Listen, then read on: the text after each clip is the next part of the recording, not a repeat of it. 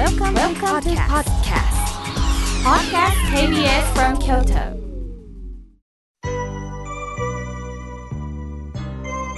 さあここからはたくさんのメッセージをいただきましたので順に紹介させていただきますまずはじめに秋優さんありがとうございます妙慶さん毎週土曜日の8時早起きしてこの番組をずっと聞いていますところで今回ちょっと嬉しい話があったので聞いていただきたくメールをしました私は熱中症になって意識をなくしたんです。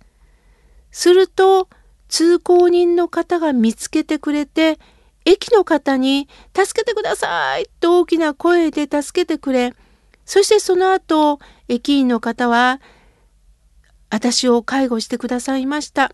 本当に嬉しかったです。皆さんエアコンや扇風機うまく使ってくださいねとのことです。そうでしたか、牛さんよかった。あの年を重ねれば重ねるほどこの熱中症の意識っていうのがないそうですね。私も親を介護させていただいてるんですが看護師さんから熱中症の初期ですよって言われました。え、親は普通にいますけど、いやいや、あんまり水分取ってないでしょう。水分取ってなくって、普通に過ごすっていうのは健康のようですけども、ちょっと体温が高いんです。これ、熱中症の前触れですよって言われました。ですから急いで親に水分をとってもらいました。本人はケロッとしてるんですが、ちょっとでも体温が高くなった時には気をつけなければいけないということで、やはり体温計は外せないんですね。秋湯さんありがとうございます。さあ続いての方です。安代さん、いつもありがとうございます。母を在宅介護して分かりました。私も少しでも役に立ったと思えば、ちょっとずつ嬉しいです。ヘルパーさんと一緒にやっておりますとのことです。そうですか。誰かのためにお世話をさせていただく、この喜びを安代さん感じておられるんですね。私もやはり看護師さんとか、やはりヘルパーさんとかいろんな方が来てくださるんですけどね、プロの方ってすごいなと思います。ただこうしろああしろじゃなくて本当よねもうそんな気持ちになるよねって本当に前向きでね話してくださるんですよね。その姿に両親もわーっとこう刺激を受けてね笑顔が出ています。プロの力ってすごいなって私自身今感じております。さあ続いての方です。泉のほとりさんありがとうございます。妙慶さんはじめましてメールを初めて書きます。いつも温かいラジオありがとうございます。長女が20歳の時、苦しみがあり、親子でカウンセラーに通いました。その時にカウンセラーから母親失格と強い言葉を投げられました。娘の幸せのために通っているのにそのことは認めてもらえないのかと辛かったですとのことです。そうでしたか？どうしちゃったんですかね？あのー、どういう意味で母親失格っておっしゃったんですかね？いやもしも強い言葉で言われたんであれば泉のおとりさん傷つきましたね。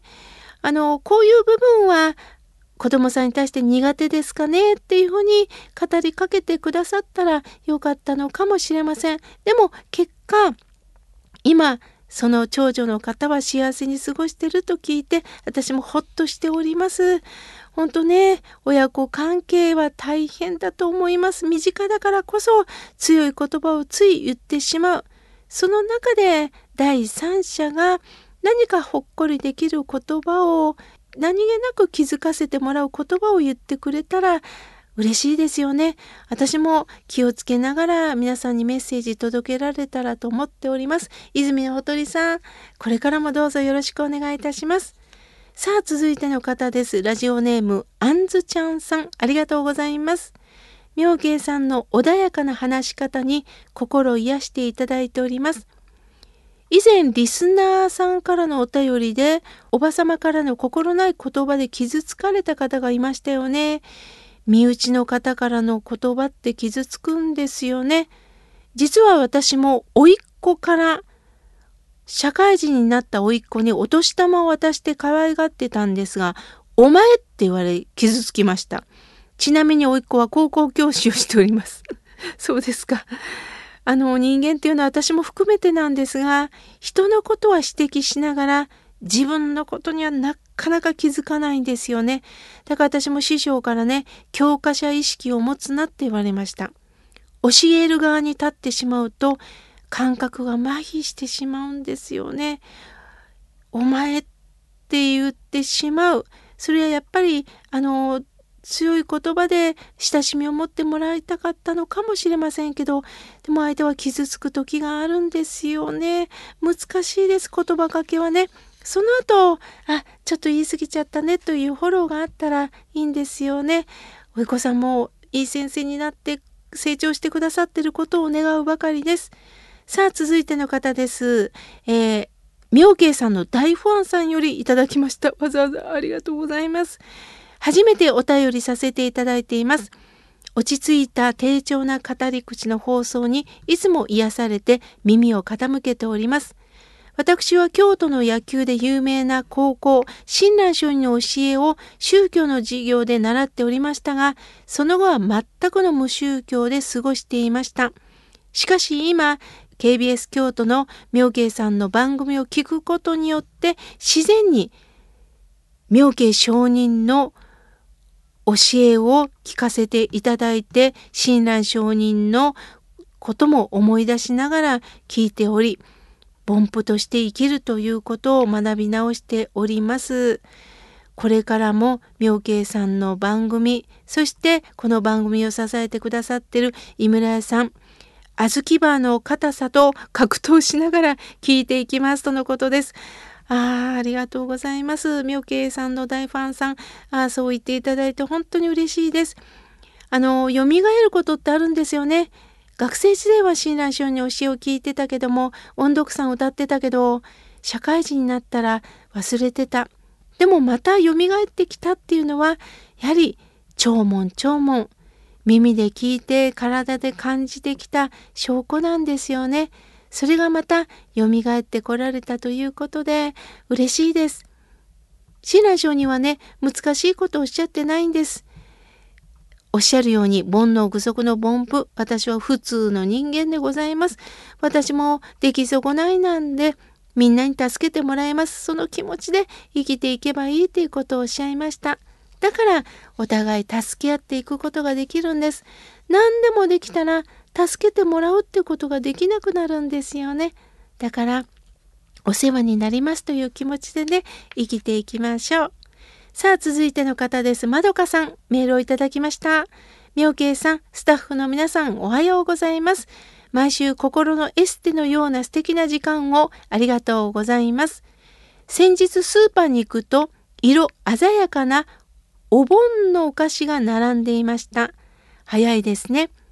そこへ通りがかった小学生の女の子が、もうすぐ、落雁を食べる日やねってお母さんに話していました。落雁を食べる日なんて微笑ましいなと思いました。ラジオを聞いてると数人の大学生が、公衆電話使い方知りません。お中元って何ですかと言っていました。昔のものやしきたりは古臭いと思ってるんですかね。大人としてこれって恥ずかしいと思うんですけれどもすると妙慶さんお葬式を知ってても通夜とか法事お香典って知らないんですよねとのことです。ああ私まどかさんのメールを見ながらああそうかもしれないと思いました。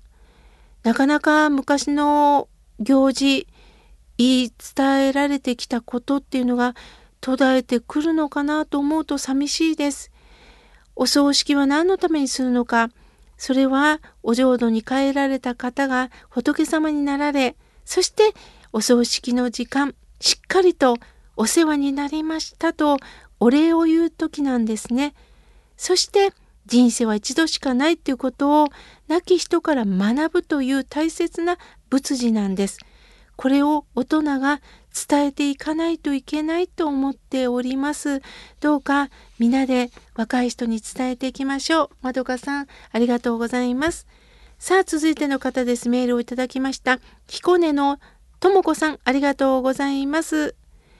病気になり、そしてがんの移転が気になる中、過ごしております。この気持ちを受け止めてくれる人が周りにいなくって、妙慶さんに頼っております。ああ、とも子さん、毎日がどれほど辛いかと思うと、胸が張り裂けそうです。誰かにそばにいてほしい。だけども常に自分のそばに365日いてくれるとも限らない。また、隣に誰かがいたとしても、寝るのはそれぞれなんですよね。誰もいなくても想像してみてください。私も常に阿弥陀さんがそばにおられる南無阿弥陀仏の合唱をした時に必ずこの手のひらの中に阿弥陀さんがおられると思うとあったかい気持ちになります。どうかどうかあったかい気持ちになることによって免疫が変わってくるとお医者さんがおっしゃいます。どうかどうか寂しくって虚しくって病気は悪いんだというふうに思う時もあると思いますがこの体は一生懸命私を支えてくれてるんだな。ありがとうね。体を優しくさすりながら。どうか何か綺麗なものを感じながら喜びながらとも子さん過ごしてほしいと思います。いつも気にかけていますよ。さあ続いての方です。ひろりんさんありがとうございます。妙慶さん、リスナーさんからのご意見納得することも多いです。さて、映画プラン75が話題です。賠償千恵子さんがこれからも精進してまいりますっていう言葉に感動しました。ああ、そうですね。精進。本当に私なりにいろんなことを感じながら前に進んでまいります。私にできることをさせてもらいますっていうことですもんね。日本語って素敵ですよね。私もこのラジオを通じて私の日々の勉強をさせていただきます。精進させていただきます。さあ、続いての方です。千代ちゃんさん、ありがとうございます。毎週、この朝の8時、土曜日、楽しみなんです。心が笑顔になってますとのことです。ありがとうございます。さあ、続いての方です。シロアンさん、ありがとうございます。妙慶さん、スタッフの皆さんおはようございます。不安な気持ちで待っていた手術も無事に終わりました。退院できるように頑張っております。水を飲んだり、夜眠れること、そしてお医者様、看護師の方々には本当に親切にしていただきました。妙慶さんの優しい声を聞きながら穏やかな気持ちです。とのことです。病室から聞いてくださってるんですかね。嬉しいです。シロアンさん、回復を念じております。まだまだたくさんのメッセージをいただきましたが、来週紹介させていただきます。